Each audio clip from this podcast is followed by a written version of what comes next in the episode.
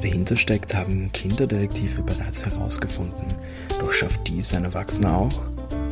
Willkommen bei Soko Kinderkrimi.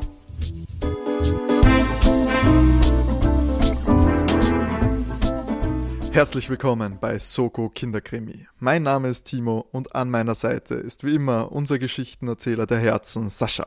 Hallo Timo. In unserem Podcast geht es darum, dass Sascha eine Geschichte aus einer bekannten deutschsprachigen Kinderkrimireihe erzählt und ich mit euch zusammen im Konkurrenzkampf quasi mit den Jungdetektiven das Rätsel bzw. den Kriminalfall lösen muss. Und Sascha bereitet diese Geschichte eben äh, angepasst für unseren Podcast vor, also nicht wundern für euch, die die Geschichte kennen. Es kann sein, dass sie zum Beispiel chronologisch etwas verändert ist, damit sie in unser Format passt und ich gescheit miträtseln kann. Das bedeutet natürlich auch, dass ich nicht weiß, welche Geschichte uns Folge für Folge erwartet. Und deshalb gleich die Frage, Sascha, was hast du uns heute mitgebracht? Also wir machen heute mit einer erneuten ersten Folge weiter, nämlich die erste Folge der Knickerbockerbande, geschrieben von Thomas Breziner mit dem wunderschönen Titel Das Rätsel um das Schneemonster. Genau, ähm, für alle, die ne, warum auch immer hier einsteigen bei Folge 2. Wir haben in der ersten Folge hatten wir die erste Folge äh, die drei Fragezeichen mit dem Superpapageien. Und jetzt also ein österreichisches Original quasi, Knickerbockerbande. Das Eismonster. Es gibt aber auch den Eistroll, oder? Ist das dasselbe? Schneemonster, also nicht Eismonster. Schneemonster, also Entschuldigung. Ich bilde mir ein, ich hatte eines, das, das ich aber nie gelesen habe, weil mich auch schon das Cover ein bisschen gegruselt hat. Äh, ich war ein schreckhaftes Kind. Ich glaube, es, ich es war die Knickerbockerbande und der Eistroll, aber ich. Es kann, kann gut sein. Also es, ich, ich kenne tatsächlich nicht jedes Knickerbockerbande-Buch. Ähm, auch wenn man meinen könnte, dass ich das tue. Mhm. Äh, kann, kann wirklich gut sein, dass es da eins gibt, das, das diesen Titel hat. Also ist ja doch recht kreativ geworden mit der. Ich, es gab ja auch eine Gummi, Gummi, Karate-Gummibären. Also. Okay, nein, also ich habe mir gerade das Cover angeschaut, das war es auf jeden Fall nicht. Ich hatte scheinbar ein anderes. Aber du bist Fan von der Knickerbockerbande? Ich mochte sie als Kind, Jugendlicher extrem gerne. Heute höre ich sie eigentlich oder lese es weniger, aber insgesamt hat es mir immer sehr gut gefallen und es hat halt für mich diesen nostalgischen Faktor. Also ich weiß nicht, ob du es mitbekommen hast, äh, Thomas Breziner hat ja auch eine erwachsenen Knickerbockerbande-Reihe jetzt geschrieben. Es sind drei Bücher gewesen. Oh, es sind schon drei. Ich kann ja, mich sind, erinnern, sind äh, also die erste, erste ist herausgekommen, weiß nicht, also erst vor ein paar Jahren, zwei Jahren, drei Jahre gewesen. Ja, wird, wird, so, wird so die Zeit rum sein. Dass das Comeback quasi mhm. war. Es war aber auch eben limitiert, also ich, ich was ich weiß, hat er jetzt nicht vorgehabt, jetzt das komplett neu mhm. zu starten und weiß Gott, wie viele Bände rauszubringen. Da habe ich auch, also zwei davon habe ich gelesen. Das, also das erste habe ich mir auch gekauft, hat mir tatsächlich gut gefallen. Das zweite fand ich dann auch schon nett, aber habe mich dann irgendwie über den Preis der Bücher auch ein bisschen aufgeregt, muss ich gestehen. Oho. Ähm, wie, viel, wie viel haben die gekostet? Äh, für ein Hardcover ganz normal, aber ich konnte halt nicht auf ein Taschenbuch so. warten, weil natürlich musste ich das gleich am Anfang haben, damit ich, damit ich mich auskenne. Aber das dritte habe ich dann noch nicht gelesen. Heißt irgendwas mit der Tote in der Hochzeitstorte, wenn ich das jetzt ja, richtig im Kopf habe. Kann gut sein. Ich, beim Überfliegen des Wikipedia-Eintrags ist es mir nicht untergekommen. da stehen nur die ersten zwei. Aber ja, 2017 ist die Reihe ah, gestartet ja. und jetzt eben das dritte und vorerst letzte Buch dieser Reihe der Knickerbockerbande für immer. Ja, genau. Äh, wie die Reihe geheißen hat. Das ist jetzt Ende 2020 rausgekommen. Aber ja, ich habe von denen keines gelesen und eben, wie jetzt vorhin auch schon gesagt, kein einziges der alten Reihe quasi. Mhm. Nur eben ab und zu reingeblättert in den Eistroll oder wie auch immer der geheißen hat. Ähm, Dann äh, für, für mich auch die Frage, kennst du die Serie, die Fernsehserie von den Knickerbockern? Nein, hat mich dementsprechend auch wenig äh, wenn, wenn ich es mitbekommen hätte, ich habe jetzt absolut keine Erinnerung darauf, dass ich es aktiv vermieden hätte zu schauen. Mhm. Aber wenn ich es äh, aktiv mitbekommen hätte als Kind, glaube ich, hätte es mich dementsprechend wenig interessiert. Ich war definitiv äh, Tom Turbo-Fan. Alles klar. Der war äh, ja, Tom Turbo kann man anders mal reden. Das ist, das, genau, da kommen, kommen wir vielleicht auch noch dazu. Wie gesagt, da kenne ich ein paar, aber ich würde wirklich lügen, wenn ich behaupte, ich könnte auch nur an ein, eine einzige Lösung eines der Fälle erinnern. Dann, dann ist gut. Also für mich ist es gut. ja, definitiv. Ne, das, vielleicht bevor wir mit, mit dem heutigen Rätsel sozusagen loslegen, für dich noch einen Hintergrund, dass du es zeitlich ein bisschen einordnen kannst, mhm. da dir das ja bei den drei Fragezeichen auch ein bisschen geholfen hat. Die Erstveröffentlichung vom Schneemonster war 1990. Okay, ja, also ein deutlich neueres Ja, im Vergleich zu dem. Auf, auf jeden Fall. Ja, aber dass du, dass du einfach weißt, wo wir uns circa, circa befinden. Es spielt natürlich auch in Österreich und zwar befinden wir uns in Kitzbühel in diesem Abenteuer. Oh, Ja. gibt sonst nirgends Schnee nämlich. Das, das, das ist das große Problem. Noch nie von Schnee gehört, sonst in Österreich. Spielt es wenigstens am Rennwochenende? Spielt es wenigstens zu der Zeit? Müssen Sie, den, müssen Sie den Start der Abfahrt retten? Nein, leider nicht. Schade. Aber es hat tatsächlich was mit der Abfahrt zu tun. Natürlich, Ja, klar. muss sein. Ja gut, Timo, dann hätte ich gesagt, wir starten mit unserer Geschichte, das Rätsel um das Schneemonster. Wie schon gesagt, das Ganze findet in Kitzbühel statt und wir beginnen gleich direkt an der Abfahrt, an an der Einfahrt sozusagen zur, zur Streif mit unserem Skilehrer Sepp Stürzel und einer Amerikanerin namens Mrs. Silverspoon. Und Wahnsinn, aber Entschuldigung, Sepp Stürzel ist auch, di- ist auch direkt aus der, aus der Namensschule von Entenhausen. gesprungen. definitiv. der Nachbar von Daniel Düsentrieb, Sepp Stürzel. Ich, ich möchte nicht spoilern, es wird noch besser. Die Mrs. Silverspoon, Amerikanerin, klammert sich panisch fest, es ist ein Schneegestöber und sie hat den Sepp in einen Imbiss äh, aufgegabelt sozusagen und hat ihm gesagt, sie, sie möchte unbedingt, wenn sie schon mal hier ist, die Streif runterfahren und sie braucht einen Guide, äh, der das mit ihr macht. Jetzt aber gerade hat sie absolute Panik, klammert sich an äh, Schild fest, ähm, das dort steht und bewegt sich nicht mehr weiter, aber plötzlich fängt an, die Piste zu beben. Man hört ein Drohnen, man sieht gar nichts mehr, weil das Schneegestöber immer, immer stärker wird. Und plötzlich hört er selbst die Mrs. Silverspoon schreien. Er zieht seine Ski aus und sprintet über den Schnee zurück zu ihr. Und er stolpert über sie drüber, weil sie am Boden liegt. Und sie ruft dann nur The Monster und sagt halt, ja, da, da war irgendein Wesen und das hat sie umgerempelt und das war kein Mensch, das war kein Mensch. Er glaubt ihr natürlich nicht, weil was ist das für ein Blödsinn, was die, die Dame da erzählt. Und da hört auch wieder so ein Brummen und dreht sich um und es kommt ein, ein Pistengerät daher, äh, in äh, ein Pistengerät, ein Pistenfahrzeug daher, in das er die Mrs. Silverspoon auch hineinsetzt. Die soll mit dem runterfahren und der Sepp passt halt nicht mehr rein, aber er muss ja noch seine Ski holen. Dort angekommen, wo er seine Ski ausgezogen hat, hört er so ein Klagen und Heulen und, und hört, dass da komische Geräusche von der Einfahrt in den Steilhang äh, herkommen und denkt sich, na, dann muss er jetzt wohl herausfinden, was da vor sich geht. Es dämmert schon und so endet das einführende Kapitel in das Abenteuer der Knickerbockerbande. Es wechselt dann gleich an den nächsten Tag. Wir befinden uns jetzt im Hotel Olympia in Innsbruck und da wird uns gleich mal zu Beginn die Knickerbockerbande vorgestellt. Zwar sind die Kinder um die zehn Jahre rum vom Alter her, dass du dir das auch vorstellen kannst, Timo. Wir lernen als erstes gleich mal den, einen, einen Jungen mit einer Zeitung in der Hand kennen. In der Zeitung hat man auch ganz groß den Artikel über den Vorfall, der am Vortag eben passiert ist mit dem Schneemonster, dass eben die Bergwacht nach dem gesucht hat, aber die Suche blieb erfolglos. Und dieser Junge, der mit der Zeitung da sitzt, wird beschrieben, dass er ausschaut wie ein Generaldirektor. Und das ist, das, das ist ein, einer der Knickerbocker mit dem Namen Dominik Kascher.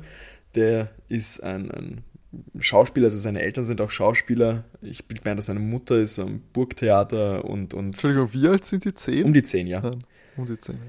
Dann lernen wir auch den Axel Klingmeier kennen.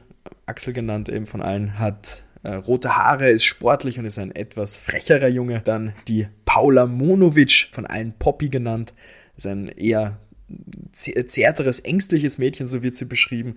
Und äh, allgemein, äh, das ist jetzt ein bisschen vorgegriffen, in den ganzen Abenteuern ist sie diejenige, die sehr tierlieb ist und auch gegen irgendwelche Leute, die Tiere misshandeln und Co. Also das, das ist auch so ihre Rolle. Sie hat auch dann später in den Erwachsenenbüchern hat sie auch ähm, Ist eine Veganerin. Ich, glaube sogar, dass sie Veganerin ist. Also, ja. Und dann lernen wir noch äh, Lieselotte Schroll kennen, ähm, heißt, oder wird von allen Lilo genannt. Die ist auch selber aus Kitzbühel. Sie wird beschrieben, dass sie dicke blonde Zöpfe hat. Warum haben eigentlich nur die Mädels solche weirden Spitznamen? Also weird, aber Dominik und der Axel heißen wahrscheinlich einfach Dominik und Axel, oder? Aber die Poppy und die Lilo, also das ist, weiß ich nicht. Lieselotte, ich meine, solider Name, kann man nichts sagen. Ich glaube, das war zu lange. Paula sowieso. Ja, total, total. Naja, also ich frage mal man den Tommy, Tommy Brezen einmal. Mich wundert, dass aus Kascha nichts gemacht worden ist. Da könntest du ja auch dann der Kascha. Ich meine, jetzt, jetzt, wo man so österreichische Nachnamen hat, würde es mich prinzipiell interessieren, das hat er sicher mal verraten, woher diese Namen kommen, ob er sich die einfach ausgedacht hat, weil sie witzig oder weil sie interessant und gut klangen oder ob da irgendeine Geschichte dahinter steckt. Oh, ich, könnte, ich, mein, ich könnte mir vorstellen, dass der irgendwelche Leute gekannt hat, von denen er den, Na ja, den Namen dann zusammengewürfelt hat. Aus, oder, oder vielleicht ist irgendwie, keine Ahnung, von seiner besten Freundin, die mit dem Nachnamen Monowitsch heißt, heißt der Papagei Paula und deswegen könnte ich mir vorstellen. Äh, absolut im Bereich des Möglichen. Aber zurück nach Kids. Ja, äh, und zwar zu dem Zeitpunkt äh, kennen die sich noch nicht, die vier. Äh, Ach, ich wollte gerade fragen, ob die zufällig alle zu, äh, zusammen auf Urlaub sind oder ob die reiche Eltern sie mitgenommen haben. Nein, also aber sie kennen sie sich kennen noch. sich noch. Oh, die Origin-Geschichte. Ja, das ist die Origin-Geschichte, genau. Äh, sie kennen sich nicht und der Grund, warum sie dort sind, die vier haben an einem Designwettbewerb teilgenommen, nämlich von der Firma Gaia Valli. Da ist der Herr Dr. Markus Grassus, der ist der Leiter der Werbeabteilung, der hat auch die Idee dafür gehabt und die mussten äh, Lederhosen, also Knickerbocker, bunt bemalen, designen und die haben da den ersten Preis gewonnen, die vier, und sind jetzt äh, eben dort in Innsbruck, um diese Hosen zu präsentieren, also weil sie ja gewonnen haben und ihren Preis abzuholen. Es wird heute nicht mehr österreichischer, oder? Ja, also, in Kids, also in Kitzbühel die, die Lederhosen ja. Designwettbewerb, die wollen so. Naja. Und der Herr Grass, äh, Entschuldigung, der Dr. Grassus führt sie dann kurz mal im Hotel herum und erreicht mit ihnen dann den Festsaal, beziehungsweise geht dann mit ihnen in die Garderobe hinter dem Festsaal und sagt dann zu ihnen auch so, ja, hier müssen sie sich dann auch umziehen. Die Kinder sind mal ein bisschen verwirrt, wie was umziehen. Da erfahren sie erst, dass sie ihre Knickerbocker auch präsentieren müssen auf der Bühne. Also nicht einfach nur den Preis abholen, sondern sie müssen sie auch anziehen und die präsentieren. Das taugt ihnen nicht so ganz, aber das ist den Dr. Grassus ziemlich egal. Er hat den Teil von seiner Führung erledigt und schickt sie zu seiner Sekretärin, die erklärt ihnen alles weiter, beziehungsweise verbringt mit denen auch so ein bisschen den Tag. Bevor jetzt aber die Geschichte weitergeht mit der Sekretärin und was die mit den Knickerbockern macht, holt der Dr. Grassus, als er alleine ist, ein Telegramm aus seiner Tasche und er wirkt, wie er alleine ist, auch so ein bisschen niedergeschlagen und erschöpft.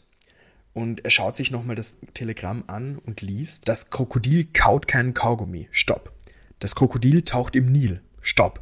Das Krokodil verschlingt, was es nur bekommen kann. Stopp. Roger. Seine Reaktion darauf ist es, am Boden zu werfen, er trampelt drauf rum, äh, jammert und ruft ganz laut und, und ruft vor sich hin, so, er muss herausfinden, wo er sich befindet, schaut sich dann kurz um, ob das eh niemand gehört hat, aber es versteht eh keiner, was mit der Nachricht gemeint ist und steckt dann die Nachricht ein und hüpft fröhlich davon.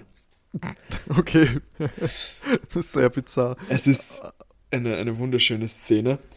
Habe ich also jetzt schon einen Wissensvorsprung der Knickerbockerbande ja, gegenüber. Das gefällt also, mir doch gut. Da könntest, könntest diesmal das Rätsel sogar lösen, dass du das, das Telegramm schon hast. Jetzt lernen wir endlich die Sekretärin vom netten Herrn Grassus kennen mit dem wunderschönen Namen Tilly Tiptoll. Klassischer Name geboren für ihren Job. Absolut, absolut. Wahrscheinlich eine lange Linie von Sekretären und Sekretärinnen ja. in der Familie, so die Tiptolls. Und Tilly führt die Knickerbocker Bande eben herum. Sie wird von denen als, als sehr, sehr nette Dame beschrieben. Und da sind so ein bisschen die Gespräche, wo die Charaktere der Kinder so ein bisschen weiter äh, vertieft werden. Also du eben, dass du so, Dominik ist so der clevere, Axel eher der freche, sportliche. Also da, da werden die so ein bisschen mehr näher dargestellt. Man findet dann heraus, dass es aktuell so einen Konflikt zwischen Tilly und ihrem Chef gibt, weil anscheinend die Kinder andere Informationen bekommen haben als, also vom, vom Chef, beziehungsweise vor ihrer Anreise, als Tilly ihn jetzt mitteilt, wie ihm der Tag mhm. so abläuft. Und da beschließt die Tilly halt auch, ja, also da muss sie mit ihren Chef ein Hühnchen rupfen, vor allem weil er ihr die Fehler sozusagen in die Schuhe schiebt. Sie konfrontiert ihn dann eben auch, nämlich weil die Kinder jetzt die Weihnachtsferien, also es ist ein Teil des Gewinns eben in Kitzbühel verbringen und nicht in Innsbruck wie geplant. Da beschließt halt auch der nette Herr Grassus, so mal zu erwähnen, ob die Tilly sich nicht schon mal überlegt hat, einen anderen Arbeitsplatz zu suchen, weil das geht ja gar nicht, was sie da gerade macht, beziehungsweise wie sie ihre Arbeit macht. Also da hätte sie schon besser aufpassen müssen. Das Gespräch mit dem Chef selber ist da beendet, da die Tilly wundert sich auf jeden Fall, weil der Chef ist seit circa einem Monat sehr gereizt und sehr nervös. Das ist, also sie beschließt da auch, das ist nicht okay, wie er mit ihr umgeht und sie möchte sich ich an ihn. Ja, ich glaube auch, in Betriebsratsgründen ist die größte Rache für den Ja, Arbeitgeber, ja, würde ich sagen.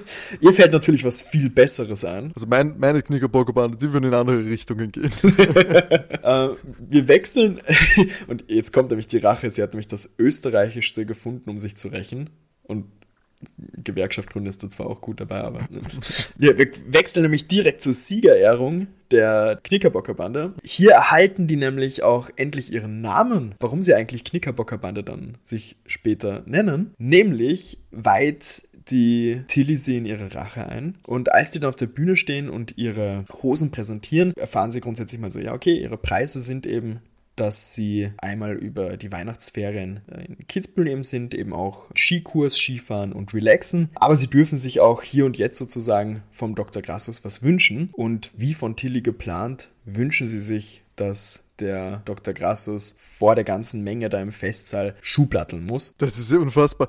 Sie redet, die Kinder, die können sich was wünschen und sie sollen sich wünschen, dass sie ihre Rache kriegt. Also, Tilly, das müssen wir noch üben. Da die Kinder die Tilly halt super sympathisch finden und den Dr. Grassus überhaupt nicht, sind sie natürlich auf ihrer Seite. Ja, es ist eh feel good, feel good Moment auch für mich. Aber ich, da bin ich, da bin ich einfach zu desillusioniert, erwachsen, mir nicht vorstellen, wünscht euch doch was Sinnvolles und mein einziger Gedanke war nur, oh mein Gott, die haben jetzt erst erfahren, dass sie Skikurs etc. machen können dort und in Kitzbühel die Zeit verbringen. Die sind zehn. Ich meine, das muss man doch planen. Wissen die Eltern Bescheid? Oh mein Gott, ja, ich bin eindeutig nicht mehr die Zielgruppe für so ein Buch. Also, sie, sie wussten schon, dass sie eine Übernachtung gewinnen. Also, das, das war im Vorhinein mhm. grundsätzlich bei diesem Preisausschreiben auch bekannt. Äh, es wurde eben auf Kitzbühel geändert. Also, der, der Ort ist da jetzt ein, ein anderer. Ah, ja, ja. Aber wie er eben Schuhplatteln muss, ähm, mhm. ist er wütend auf die Knickerbockerbande und schimpft sie eben auch in dem Moment, ah, ihr elendige Knickerbockerbande. Und so kommen sie zu den Namen, die Knickerbockerbande. Roll Credits. Roll Credits, ja, war auch mein Gedanke. Wir wechseln auch und jetzt haben wir einen ganz geheimnisvollen Moment. Der Dr. Grassus ist noch immer wach. Es ist schon kurz nach 3 Uhr früh. So, ich, ich habe gedacht, immer noch am Schuhplattel. ja, das nicht. Und er hat nämlich vom Schuhplatteln auch einen Muskelkater und er ist immer noch wach um 3 Uhr in der Früh und er nutzt dann die Zeit, um ein Telegramm nach Italien zu diktieren. Und das Telegramm lautet: Babyhaie feiern Weihnachten in Kids. Stopp. Haben zwei Hälften des Zahns. Stopp. Münchhausen hätte seine Freude. Stopp. Doch beißt der Zitterrochen so bald an, Stopp. Der Köder war sozusagen gelegt und der gute Herr Grassus ist da ganz zufrieden. Jetzt musste sein Opfer nur noch zubeißen. Da du jetzt schon zwei Telegramme hast, die ja auf den ersten Blick ein bisschen eigenartig erscheinen, aber hast du irgendeine Idee, in was für eine Richtung das Ganze gehen könnte? Also wir sind auf jeden Fall da ja im Bereich der Meer, fast der Meeresbiologie möchte ich jetzt nicht sagen, aber es geht Reptilien, Fische, Haie, wir sind auf jeden Fall mit Wasser. Was ist Wasser? Also was ist schneegefrorenes Wasser? Die Pisten sind ja eigentlich auch nur die Meere der Skifahrer, der Touristen, der Österreicher. Und was gibt's Krokodile in Österreich? Ich glaube nicht. Was wäre das Äquivalent? Weiß es nicht. Der gemeine Karpfen vielleicht ist auch ungefähr so groß wie ein Babyhai. Münchhausen, da wird gelogen, Kanonenkugel, ja, Zitterrochen, Strom, Atomkraftwerk, 90er, knapp nach Tschernobyl. Ja, du, die Ideen fließen, die, die, der Ideensaft sprudelt aus mir raus. Ich möchte natürlich noch nicht zu viel verraten, aber ich glaube, ich war mit einem meiner Punkte schon sehr knapp. Also ich, ich bin mit deinen ganzen Ideen fast überzeugt, dass du eher Kinderkrimi schreiben solltest. das wäre mal ein wildes Abenteuer. Das machen wir dann zur 10 Jahre Jubiläumsfolge. Ich wollte gerade sagen, zur 100. 100. Folge gibt es dann Genau. das, das eigen, unser eigenes. Dann, na, dann machen wir dann, dann schreibst du dein eigenes Abenteuer und das muss ich dann lösen. So als Rache sozusagen für die ganzen Male, die ich dich gequält habe. so ist es. Aber nein, ich muss ehrlich sagen, ich habe noch nicht, noch nicht ganz so viele Clues. Mir macht schon fast Angst, dass du mich jetzt fragst, weil es heißen müsste, dass ich schon ungefähr eine Ahnung habe. Aber Ah, Oder ich will dich einfach nur irritieren, das kann ja, kann ja durchaus kann auch sein. Es wirkt natürlich alles wie so ein bisschen äh, schlechter äh, Agenten, Agenten-Thriller-Kram mit, mit Codes hier, aber wirklich äh, komplett auf, auf einem auf einem festen Ast sitze ich noch nicht. Alles klar. Na, dann hoffe ich mal, dass du im Laufe der Geschichte noch mehr Ideen hast. Vielleicht ist, wird ja auch später das Telegramm komplett logisch für dich. Das eben, das, darauf hoffe ich ja. Ne, dann gebe ich dir nochmal mehr Hinweise oder ich hoffe dir mehr Hinweise geben zu können. Scha schauen wir mal, wie das weitergeht. Wir befinden uns auf jeden Fall noch in, in Innsbruck. Die, die Tilly fährt mit den Kindern zum Alpenzoo das ist auch ihr letzter Tag dort, dem, nach der Preisverleihung. Bevor sich die Kinder untereinander verabschieden, aber auch von der Tilly verabschieden, schaut ganz überraschend der Dr. Grassus vorbei, überreicht ihnen ihre Kunstwerke, also die, die knallbunt bemalten Lederhosen als Geschenk. Es wäre für ihn halt auch mit so einem Werbespaß natürlich noch verbunden. Sie, sie müssten ein kleines Fotoshooting damit machen, aber es ist für alle okay. Sie bekommen die Lederhosen und normalerweise würde ich das ja nicht machen, aber am Ende des Kapitels steht dann auch, eine der Lederhosen barg ein gefährliches Geheimnis. Und das war der Beginn des ersten Falls der Knickerbockerbande. Oh. Wir machen jetzt einen, einen Zeitsprung, nämlich wie du schon erfahren hast, verbringen die Knickerbocker ihre Weihnachtsferien in Kitzbühel und sie treffen nach Weihnachten, also um den 27. Äh, in Kitzbühel ein. Ach so, sie waren noch, es waren jetzt doch gar nicht Weihnachtsferien. Nein, nein, das war jetzt mal Ach die so. Preisverleihung, da haben sie das Ganze Ah. bekommen. Deswegen, die, da war ja auch, da waren sie ja noch in Innsbruck und jetzt hauen sie wieder ab, Jetzt kommen dann nach komm Weihnachten ich zurück. Mhm. Alles klar, okay. Oh Gott, jetzt hat dieses Monster doch sicher schon halb, halb Kitzbühel ausgerottet. Oder war das, war das währenddessen oder war das auch chronologisch nicht? War das schon während der Preisverleihung? Was du, Na, du hast ja gehört, hast? wie, wie, der, wie die auf Ach so, stimmt, gewartet haben, ist das ja in der Zeitung, Zeitung, gestanden. Genau, ja. genau. Was sicher die Kronenzeitung. Die sind ihrer Zeit immer voraus, was soll man sagen? Ja, und ich hoffe, du hast dir die Namen gemerkt. Die Tilly begrüßt Ich muss es dir jetzt, ich muss es dir nicht beweisen, indem ich sie aufzähle. Die Tilly taucht mit einem Skilehrer auf, um die Kinder abzuholen. Und der erste Schritt ist mal, bevor sie loslegen können, sie werden mit einer kompletten Skiausrüstung ausgestattet. Das macht der Skilehrer mit ihnen. Und der Skilehrer ist natürlich der Sepp Stürzel, der anscheinend sogar Poppy kennt. Wie gesagt, Poppy ist ja aus Kitzbühel. Äh, sie ist nur ein bisschen. Also, sorry. Die Lilo ist natürlich aus Kitzbühel.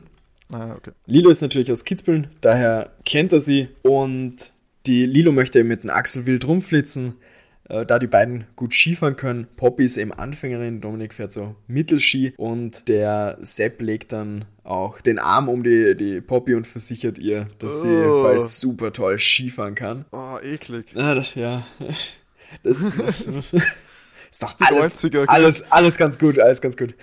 Sie gehen dann eben einkaufen und der Sepp verabschiedet sich nach dem Einkaufen von ihnen und sagt ihnen, ja, er wird sie morgen um so 9 Uhr abholen beim Hotel. Er muss jetzt eben gehen, weil sein Bruder ist auf Besuch, mit denen unternimmt er anscheinend noch was und macht sich dann am Weg. Als die Kinder zurück im Hotel ankommen, gibt es den ersten großen Schockmoment, weil die ganzen Zimmer sind offen und die Koffer wurden durchwühlt. Das große Rätsel, wer das war, da wird man von den Knickerbockern gesagt, ja, es muss ein Wahnsinniger oder ein Hoteldieb gewesen sein. Denn wahnsinnig. Ja. Also ich kann euch schon mal so viel verraten. Ich bin auf einer heißen Spur, was da gesucht wurde. Na, was denn?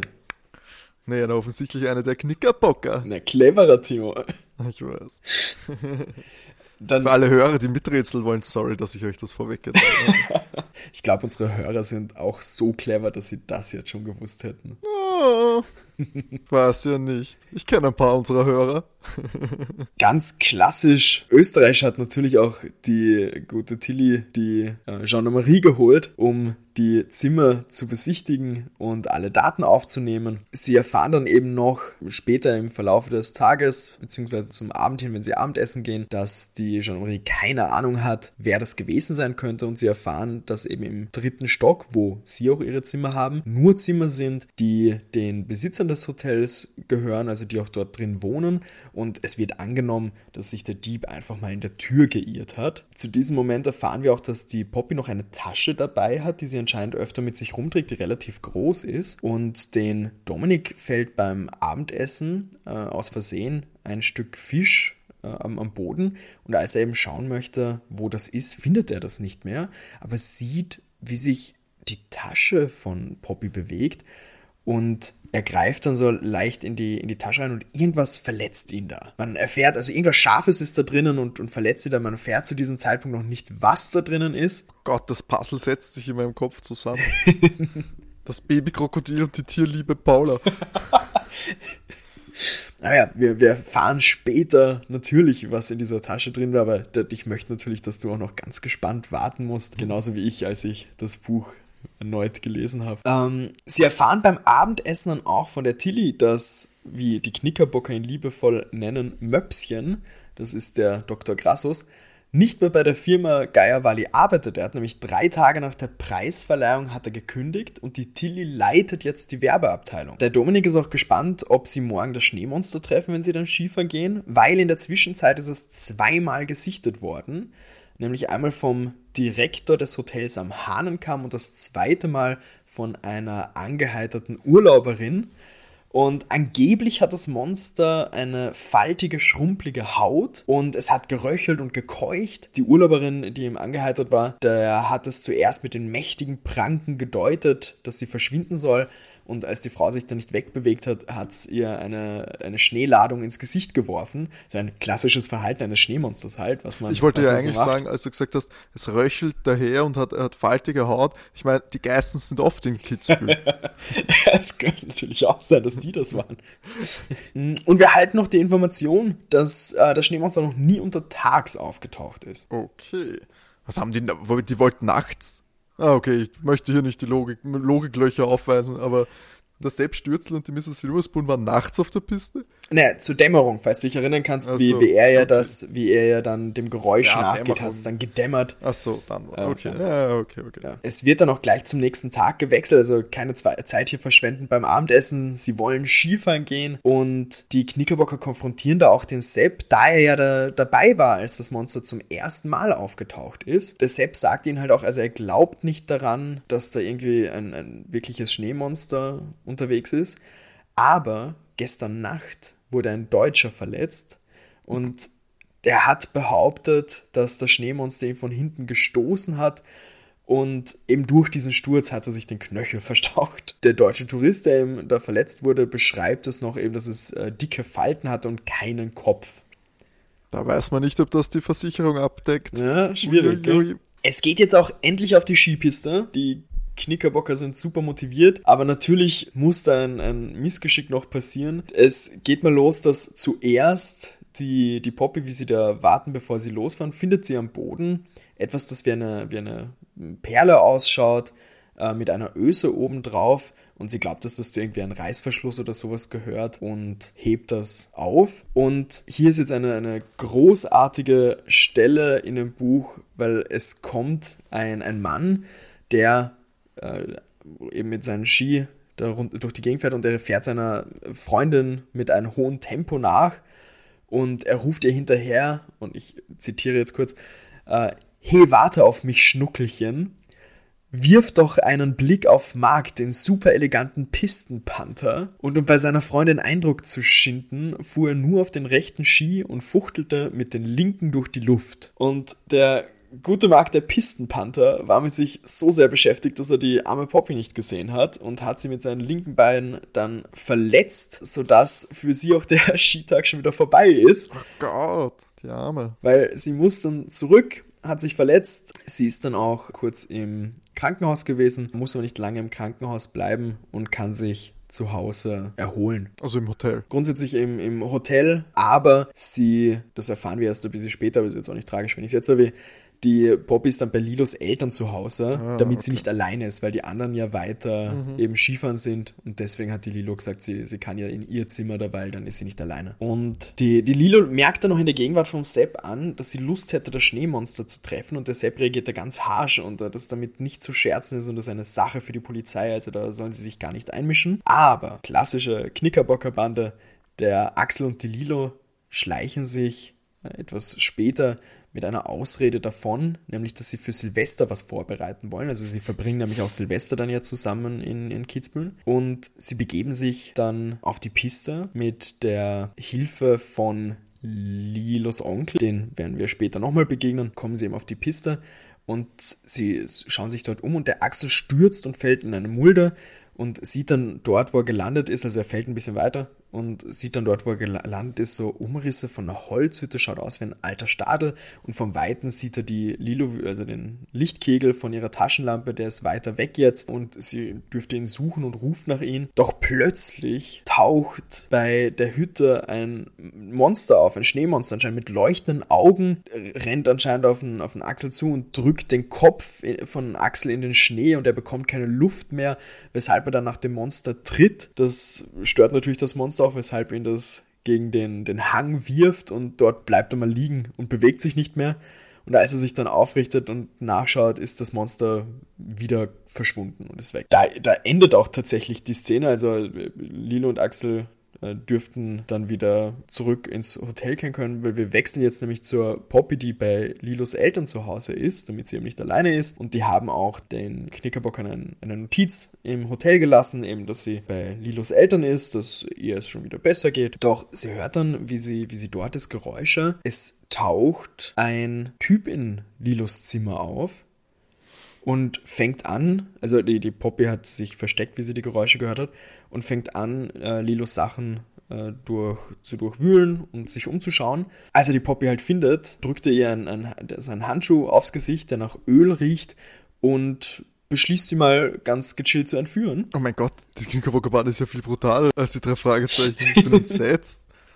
Be bewegungslose Kinder auf dem Skihang entführt Kinder von ja. Fremden, das ist ja. Zehnjährige in Lebensgefahr.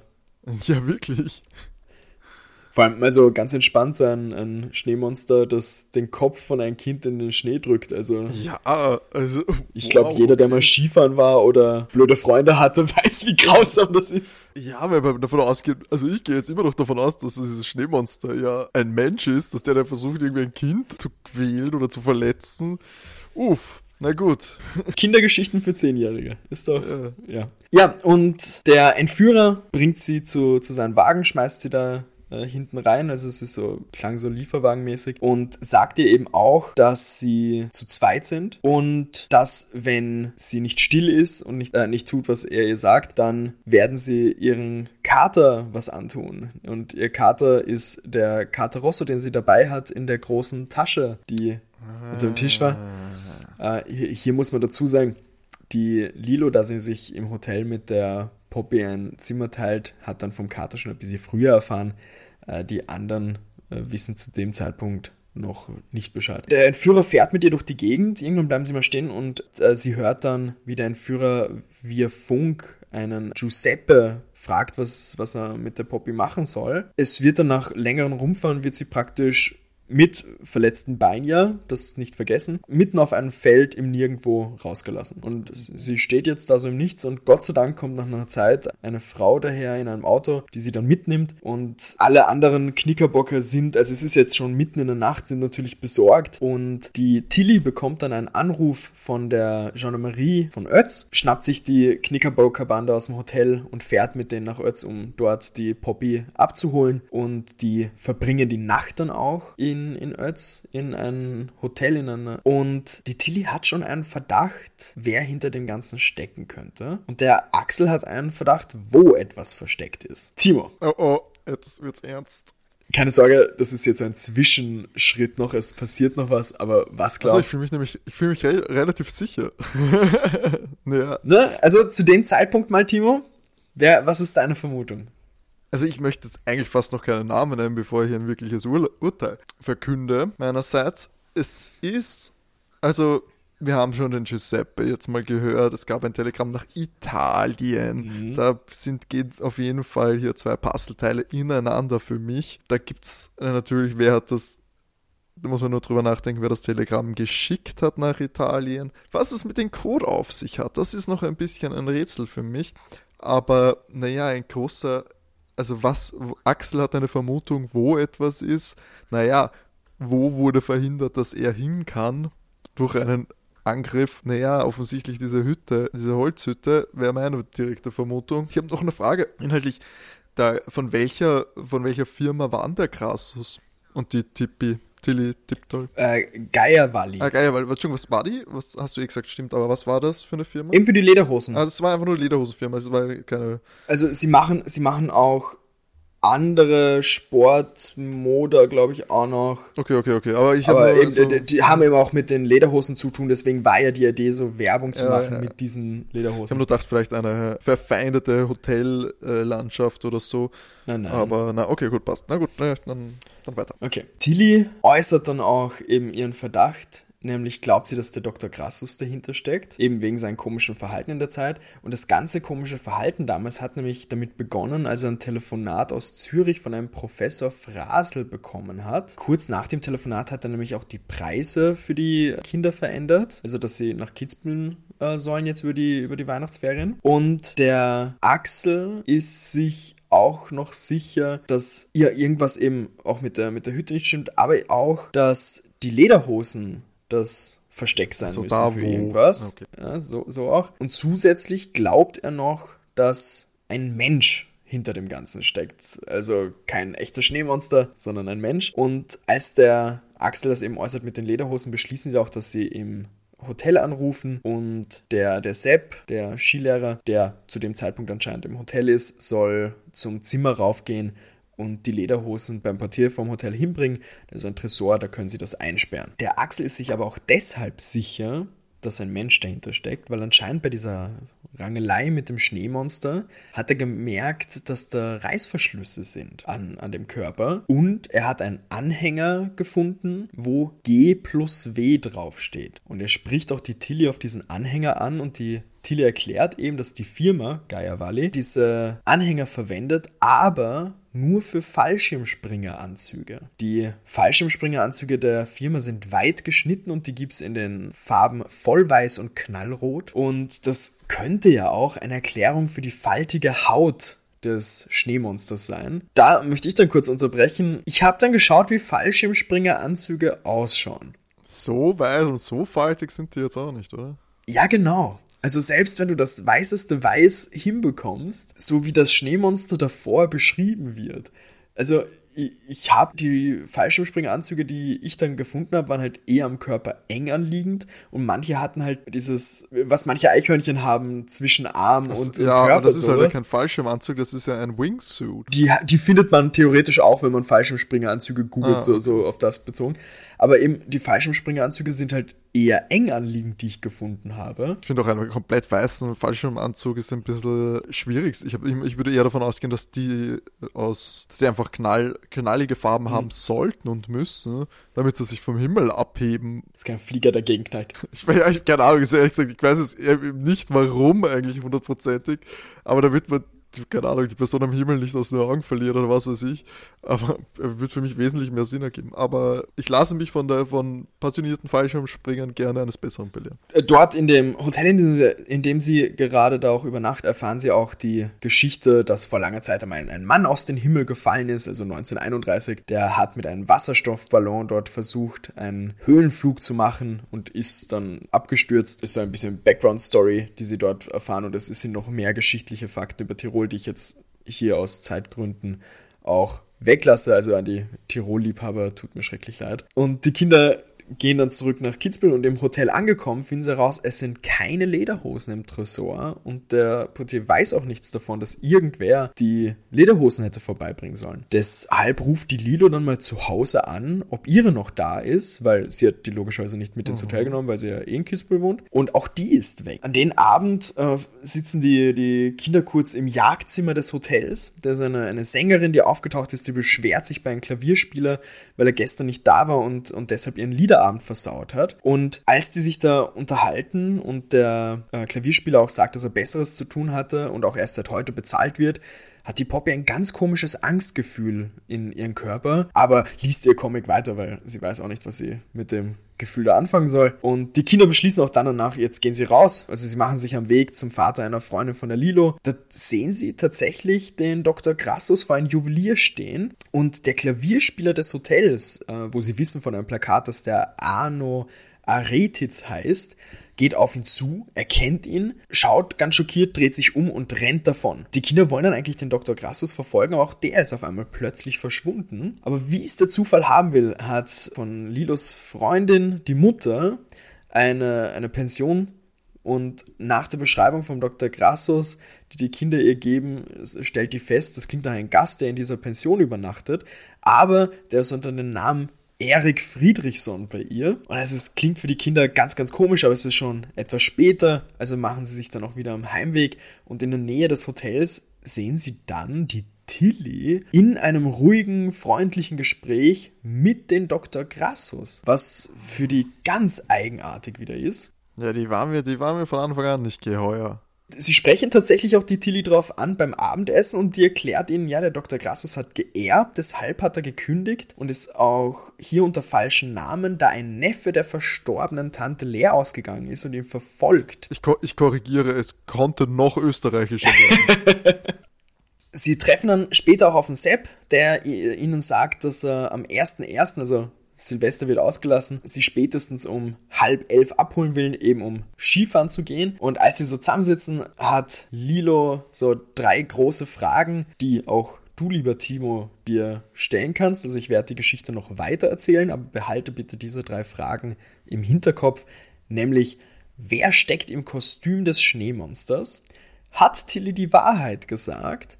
Und warum hat der Klavierspieler Angst vor Dr. Grassus? Wir hören jetzt dann auch noch ein Gespräch, das äh, bekommen die Knickerbockerbande, bekommt das Gespräch nicht mit, aber das erfahren wir als, als Leser vom Dr. Grassus, der sagt, ich bin es ja, Codewort, der Elefant trompetet nur einmal. Er ist in die Falle gegangen und hat sogar ein Mädchen in der Panik entführt.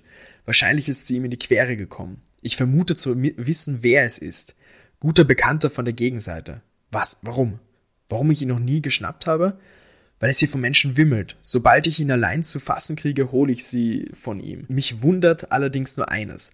Er ist erst vor drei Tagen angekommen. Angeblich. Und wenn er den echten Teil 1 hätte, wäre er doch eigentlich schon längst abgehauen. Irgendwas stimmt nicht. Und Timo, wir bewegen uns jetzt auf das Finale zu. Es ist Silvester. Silvester selber ist ein eher unspektakulärer Tag für die Knickerbockerbande.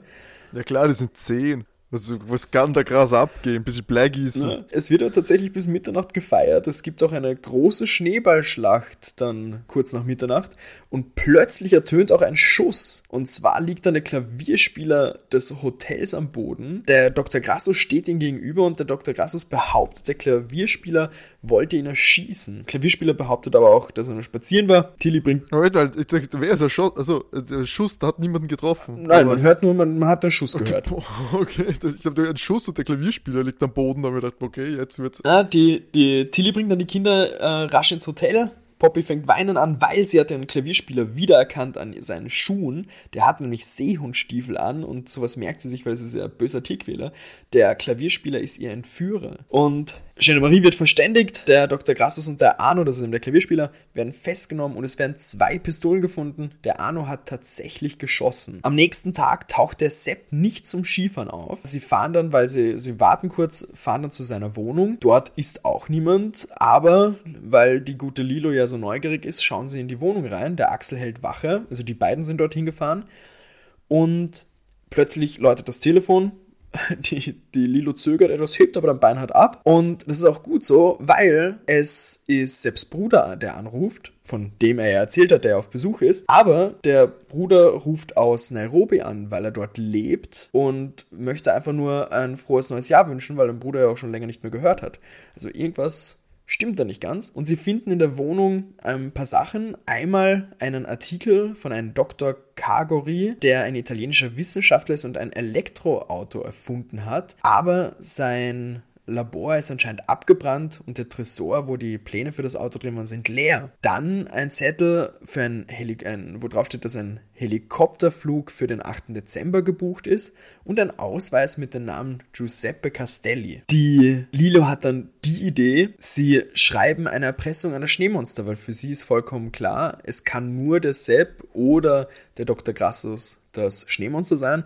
Also holt die Lilo ihre Kofferschreibmaschine raus, was man so hat, und tippt einen Erpresserbrief, dass sie sich treffen sollen eben bei dieser Abfahrt um 20 Uhr. Dann kommen wir zum 2. Jänner, der für die Knickerbockerbahn ein actionreicher Tag wird, weil sie überbringen die äh, Erpresserbriefe einmal. Und als die Lilo beim Sepp den Erpresserbrief vorbeibringen will, hört sie von drinnen eine andere Stimme, die Italienisch spricht. Äh, sie legt einen Brief nur hin und haut ab. Und es wird dann im Buch noch beschrieben, am Fenster sieht man einen dunkelhaarigen Mann, der sich einen Pistolengurt umlegt und seinen Revolver kontrolliert. Die zwei Kinder, also wir sind jetzt eben mit Axel und Lilo unterwegs, schnappen sich den Onkel Peter von der Lilo mit dem Pistengerät und benutzen ihn sozusagen, um die Gondel nutzen zu können. Und der freut sich, der Onkel Peter, dass die Lilo ihn auf einmal so mag. Und Lilo antwortet drauf mit, ich mochte dich doch schon immer. Und dann folgt der wunderschöne Satz, Onkel Peter grinste etwas verlegen, als ihn seine Nichte den Bart kraulte. Geil. Was ich, was ich auch noch super finde, also es geht schon mal mit diesem Satz los und sie schaffen es dann tatsächlich, den Onkel mit dem Pistengerät so wegzuschicken. Wie sie oben stehen, dann sind, sind sie da bei der Gondel und so, ach, nächste Gondel fährt in drei Minuten. Lilo ist vorgegangen, um das nachzuschauen und der Onkel ist dann so, ja, passt, cool. Und dann bin ich dahin. Macht man ja logischerweise, dass man Kinder einfach mal so gegen 20 Uhr am Abend alleine am Berg lässt aber. Die werden schon wissen, was sie Ja, genau. Und also sie warten dann bis 20.20 Uhr und plötzlich taucht wer auf. Sie sehen einen Mann, er wird beschrieben als das ist der Mann aus, aus Sepps Wohnung und die Lilo will ein Foto machen, aber plötzlich schreit der Axel hinter ihr auf. Der Mann entdeckt sie dadurch, aber hinter den Kindern ist das Schneemonster aufgetaucht. Äh, da entsteht ein Gerangel, schupfen sich rum und die Lilo schafft es dann, das Schneemonster zum Taumeln zu bringen und reißt den Sturzhelm mit Scheinwerfer, was eben die leuchtenden Augen des Schneemonsters waren, zu lösen, schafft es eben runterzureißen und darunter befindet sich der Sepp. Auf einmal taucht aber auch der Dr. Grassus auf und bringt den Mann, den Italiener, der ihm umsteht, dazu, dass er die Waffe fallen lässt. Und der Dr. Grassus hat auf seiner Waffe einen Schalldämpfer. Auf einmal ertönt aber ein, ein Schuss. Lilo und Axel laufen weg. Dazu Info zum Schuss. Der Sepp hat auch eine Pistole. Und in dem Moment, wo eben Lilo und Axel weglaufen, wir haben die Schüsse gehört, haben wir den Wechsel ins Hotel, wo die anderen den Brief finden, auf dem draufsteht, dass der erst geöffnet werden soll, wenn die, wenn Axel und Lilo nach 22 Uhr noch immer nicht zurückgekommen sind.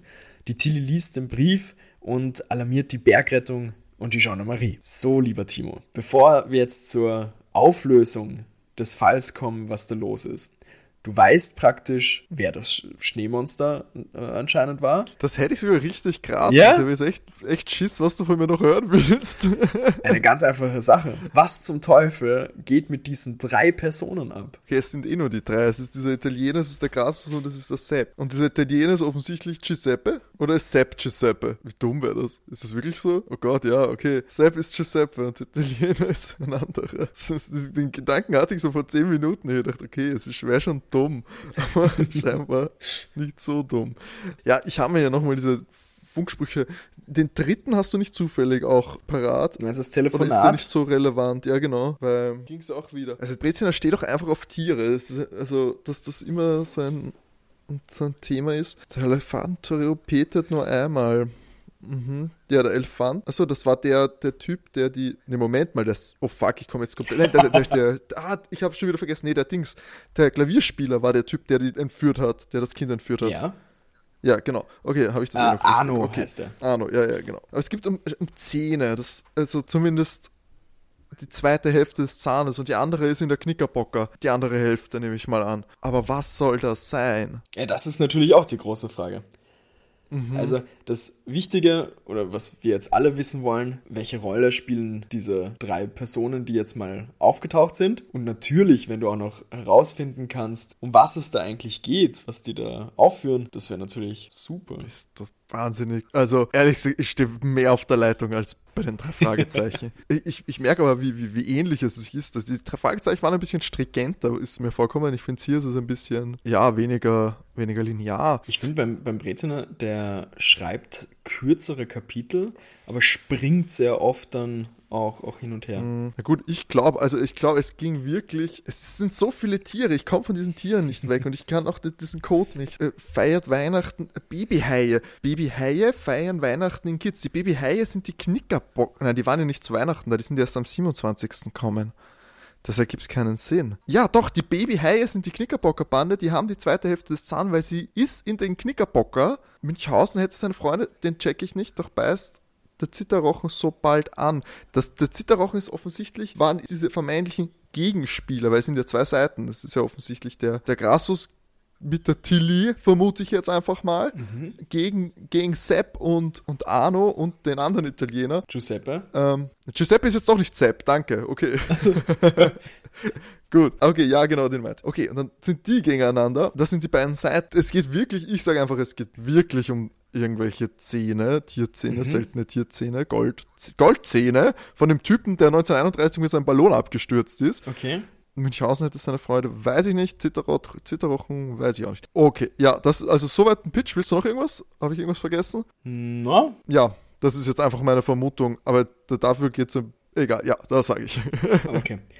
Äh, kurz, dass wir das auch nicht vergessen, bevor ich dir jetzt die Lösung sage. Ich lasse dich noch kurz zittern.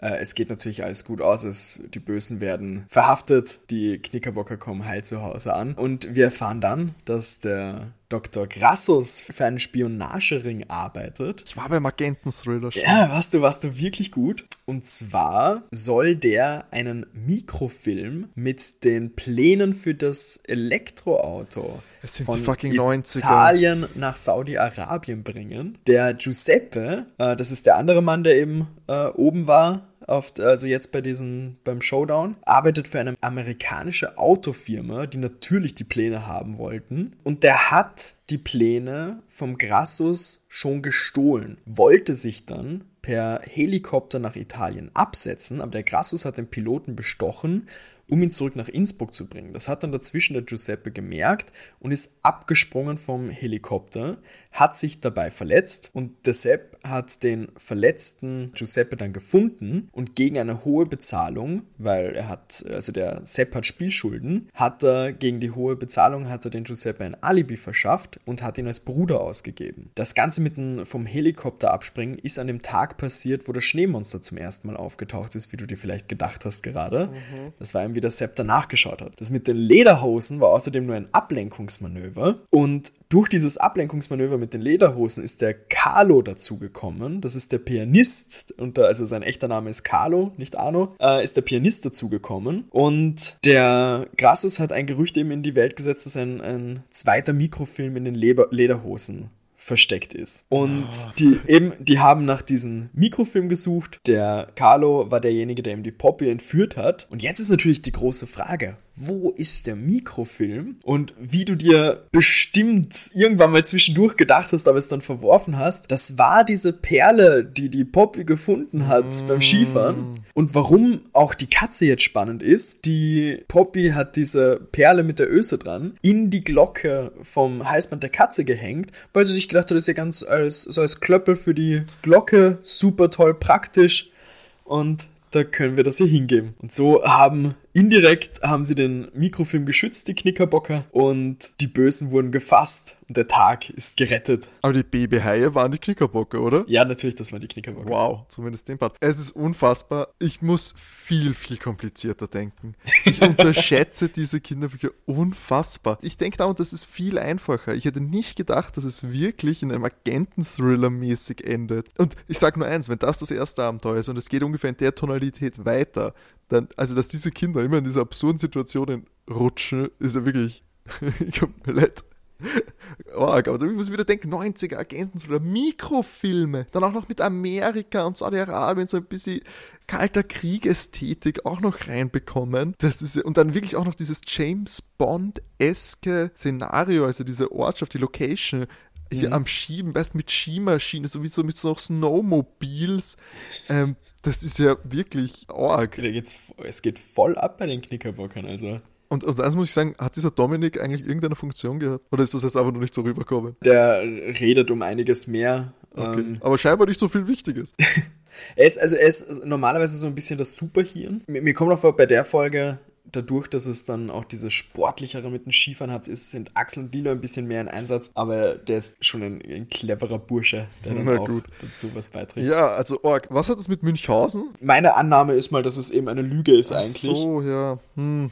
Ach Gott im Himmel, nein. Und was so die Tilly? Tilly Tiptoll? War die jetzt involviert oder? Nö, alles, alles gut. War die nicht involviert? Nö, einfach die liebe Tilly. Okay, die hat halt um wirklich geglaubt, die hat geglaubt, dass der geerbt hat. Ja, also sie, sie hat das mal angenommen, wie er ihr das erklärt hat. Okay, wow. Okay, dann war die Frage aber fies, ob sie die Wahrheit sagt oder nicht, weil sie hat ja theoretisch die Wahrheit gesagt, weil sie geglaubt hat, sie sagt die Wahrheit. Also das war schon Ja, ja. auf zwei Ebenen. Na gut. Okay, ja. Ich glaube, du überschätzt mich und ich unterschätze diese Bücher noch so ein bisschen. Ich werde Besserung geloben und noch eine Spur, auch ein bisschen besser aufpassen tatsächlich, weil die, die Informationen doch wichtiger sein können, als sie am Ja. Anfang scheinen. Ich fand das schön dazwischen. Du hast ja manchmal coole Ideen rausgehauen, die sogar in die, gleich, nämlich am Anfang, wie du es mit der Spionage gesagt hast, habe ich mir gedacht, oh, Timo ist auf der richtigen Spur, coole Sache. Und dann haust du den Satz noch mit, ach, nein, doch nicht. Ja, äh, das ist, weil ich, weil ich nicht weiß, wie, wie krass diese Geschichten sind. Also wie weit gehen sie in diesen Geschichten? Also wie, äh, wie was, die, was die Skalierung auch ist. Weil geht es dann schlussendlich darum, dass der nur die, den Hund entführt hat oder so? Oder geht es da wirklich darum, dass, weiß ich nicht, der Präsident ermordet werden soll? Also ich kann dir sagen, es eskaliert. In, Okay. in, also die, die Sachen, die mir auf die Schnelle einfallen, eskaliert Ja, okay, dann habe ich auf jeden Fall für die, für die nächsten Ausgaben eine, eine Tonalität, an der ich mich orientieren kann. Timo, ich hätte dann gesagt, du hast das Rätsel dann nicht gelöst, deshalb steht das jetzt mittlerweile 2 zu 0 für die Kinderdetektive. Das ist leider wahr, ja. Das, Ja, das muss ja. ich mal eingestehen, ja, aber ich, ich glaube, das fällt von hinten auf. Ja, also wenn wir bei Folge 100 sind, fängst du dann an oder da hast du dich dann... Weil ich, ich, ich, im Gegensatz zu, diesen, äh, zu den Kinderdetektiven werde ich ja älter und damit auch, auch weiser. das ist mein Vorteil. Ich spiele auf Zeit. Ja, leider 2-0. Hm, Bevor wir uns verabschieden, hm, möchtest du noch irgendwas sagen? Nein, ähm, eigentlich nur den Hinweis auf die, unsere Feedback-E-Mail-Adresse sokokinderkrimi.gmx.at. Schickt uns bitte Feedback zu unseren Folgen, Anfragen aller Art und auch natürlich Wünsche von möglichen Folgen, wenn ihr ganz besondere Lieblings- ähm, Kinderbücher habt oder Kinderkrimis habt, die, wo ihr unbedingt sehen wollt, wie ich kläglich dran scheitere, sie zu lösen, dann schickt uns das bitte gerne an diese E-Mail-Adresse. Und Sascha, ich glaube, wir sind inzwischen auch auf Instagram vertreten. Genau, wir haben mittlerweile auch Instagram mit dem Namen Soko-Kinderkrimi und könnt uns auch natürlich gerne äh, dort kontaktieren. Und folgt uns natürlich dort. Ja, dann würde ich sagen, das war's für äh, diese Ausgabe. Wir sehen uns, oder besser gesagt, hören uns in zwei Wochen wieder. Jeden zweiten Freitag gibt es eine Folge Soko Kinderkrimi. Folgt uns auf allen Podcast-Streaming-Plattformen und verpasst keine Episode. In diesem Sinne wünschen wir euch noch schöne Tage. Bis zum nächsten Mal. Ciao. Tschüss.